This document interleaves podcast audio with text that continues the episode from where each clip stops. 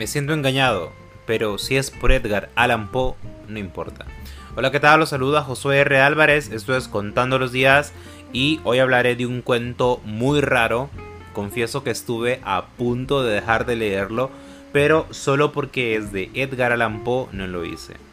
Eso me puso a pensar en que, bueno, así somos dando oportunidades.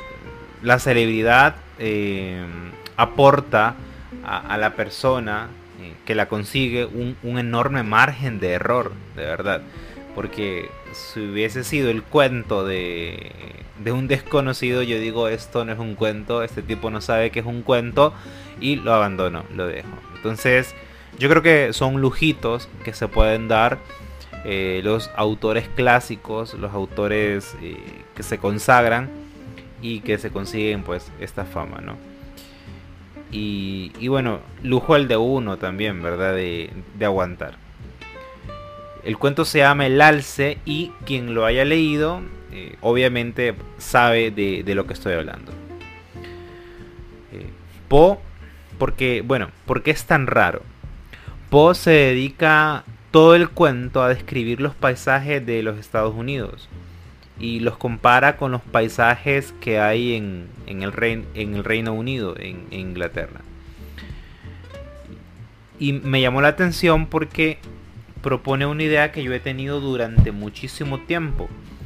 Y es que dice que los lugares usualmente visitados por las personas en, en los países, por los turistas, no son los más bonitos sino que los más bonitos, los mejores, los más encantadores, los paradisiacos, están escondidos. Eh, al menos en bueno, él dice al menos en los Estados Unidos. Pero yo pienso que es así en todo el mundo. Y obviamente eso tiene que ver con, muchos aspectos, incluso psicológicos. Pero eh, definitivamente yo pienso que, que los lugares más bonitos para visitar, los más hermosos, eh, están realmente escondidos y son desconocidos. Y yo creo que parte de ese encanto es, es, ese desconocimiento que tiene uno de ellos. Y hay algo que, que yo creo que, no sé, yo pienso que es así porque eh, siento que son excluyentes. No puede haber un lugar famoso, concurrido, y a la vez encantador. Yo siento que se tiene o lo uno o lo otro, porque en el momento en el que se vuelve concurrido automáticamente pierde todo el encanto.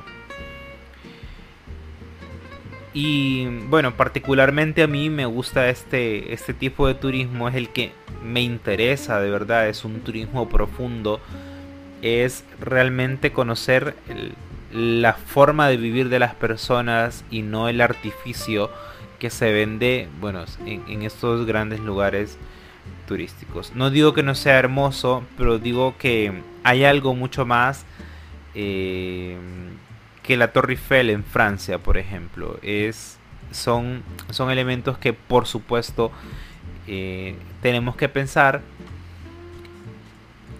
como este, este conglomerado, lo gastada que está la imagen, ¿no? Eh, incluso se habla de, un síndrome que sufren las personas, no sé si creerlo o no, pero las personas que visitan París, yo no he estado, eh, seguro estaré algún, en algún momento, pero las personas que visitan París sufren de este tipo de, situaciones, ¿no? de, que, de esta especie de desencanto y al parecer les pega fuerte en el ánimo. Entonces, eh, este, este, este turismo que se hace, eh, este turismo encantador, no sé, yo creo que es el que realmente a mí me interesa. Pero en definitiva, eh, volviendo al cuento, habla durante todo el, cuento de los paisajes de, de los Estados Unidos, de los ríos, de las montañas. Primero lo hace de manera general y poco a poco va cayendo a uno en específico. Y este es el único asomo que tiene uno de que está leyendo un cuento. Porque todo es descripción, todo es una especie de análisis, primero comparando, luego hablando de estas situaciones que yo les he, les, he estado hablando. y, todos son palabras bonitas para estos paisajes y, bueno, honestamente uno se siente un poco estafado, ¿no? Eh, yo de hecho eh, dije, bueno, esto se, equivocaron al ponerlo aquí en la sección de cuentos, esto debería ir en los ensayos, eh, pero guardaba la esperanza de que de estar leyendo un cuento. Em, honestamente llegué a pensar que como él escribía por encargo, ¿sí? de estos escritores que, que hacía estos cuentos por encargo, ese día fue lo único que, que se le ocurrió, lo único que le salió, pero la verdad honestamente no lo creo. Esto eh, solo pudo haber sido algo intencional. Si es demasiado distante de la estructura de un cuento. Entonces el, 80% del cuento es esta descripción.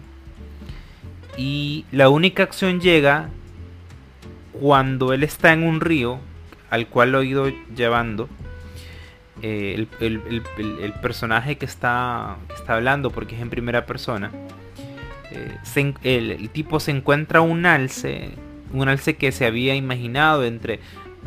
Vieron que cuando uno está medio dormido, medio despierto, no sabe si lo vio o lo soñó, o pensó que lo soñó, o pensó que lo vio, no sé, por ahí va.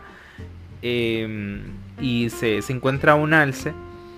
Y el alce él lo imaginó frente, o lo pensó cuando, cuando se quedó reflexionando en la imagen del alce, que no, no sabía de dónde había venido lo pensó a la par de un piel roja, obviamente un alce salvaje, ¿no? Y sin embargo el, el, alce que se encuentra es un alce domesticado por un inglés y evidentemente hay una enorme desilusión. Y también habla sobre cómo eh, el encanto se va perdiendo porque se comercializa ¿no? y se vende parcelas de, de tierra.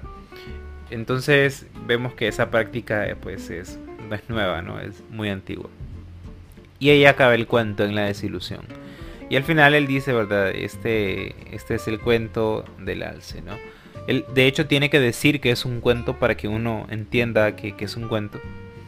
al menos a primera vista. Luego uno lo piensa y dice, sí, es, es una forma de contar, pero es una forma muy específica.